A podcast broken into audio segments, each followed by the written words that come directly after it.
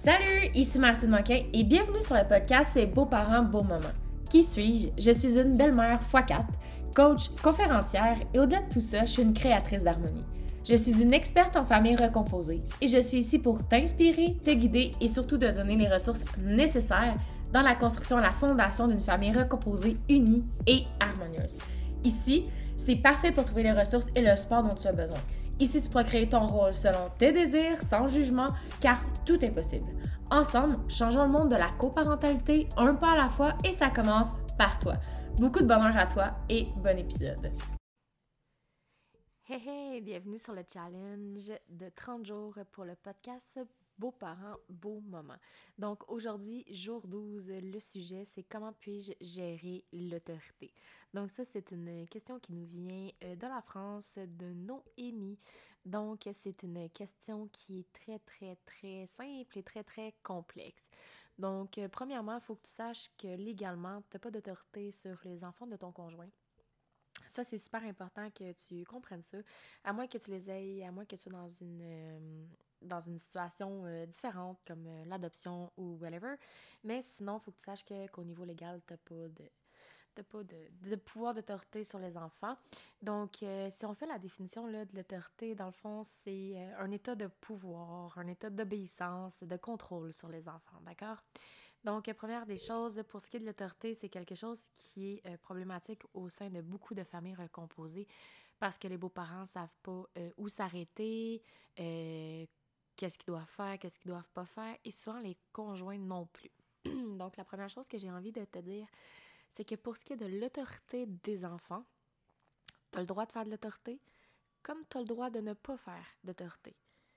Donc, premièrement, on commence par toi. Bon, ma machine café qui s'emballe, toi, chose pendant un podcast. Désolée de mon intervention.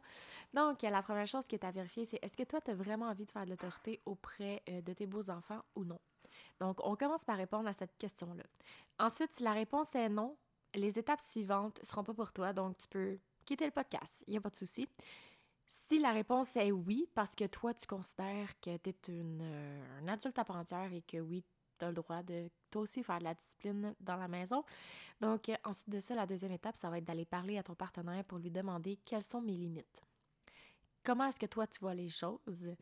Qu'est-ce que tu veux garder pour toi? Qu'est-ce que je peux faire et qu'est-ce que je ne peux pas faire? Parce que oui, c'est un travail d'équipe, mais ça reste que c'est ses enfants à lui. Euh, donc, euh, peut-être que ton partenaire va te dire écoute, euh, tu fais la discipline d'autorité que tu as besoin, puis c'est tout, on est une famille, on est un couple, puis c'est comme ça que ça fonctionne. Et ça se peut qu'il y en ait d'autres qui disent tout simplement bon, ben écoute, moi, ce qui a trait à tout ce qui est scolaire, je le garde pour moi. Je ne veux pas nécessairement que tu interviennes.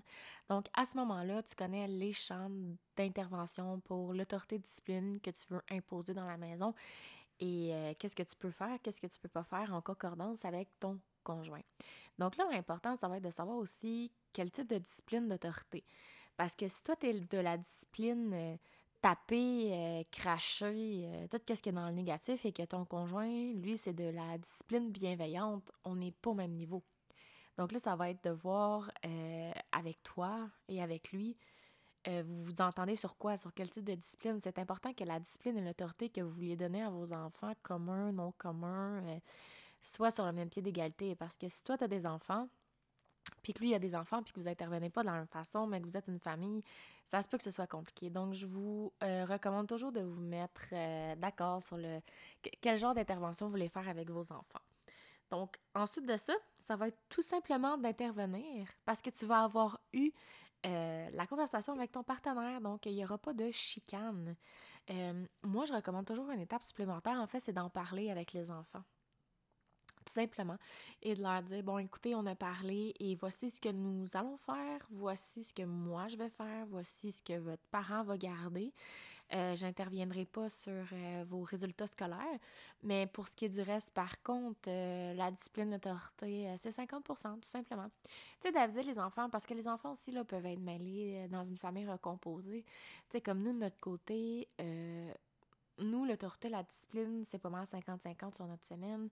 Euh, mais par contre, tout ce qui est euh, scolaire, médical, euh, bon, je m'en mêle pas vraiment. On n'en a pas vraiment discuté. Ça s'est juste défini avec les années parce que, bon, la maman, la maman est présente pour tout ce qui est médical. Le, scolaire, ils gèrent bien ça à deux. Ils n'ont pas besoin de moi du tout. Donc, c'est des petites choses que moi je fais pas tout simplement, mais pour ce qui est du reste, je m'en occupe très bien. On n'a pas besoin d'être trois parents à répéter la même chose comme quoi que tu as coulé ton examen.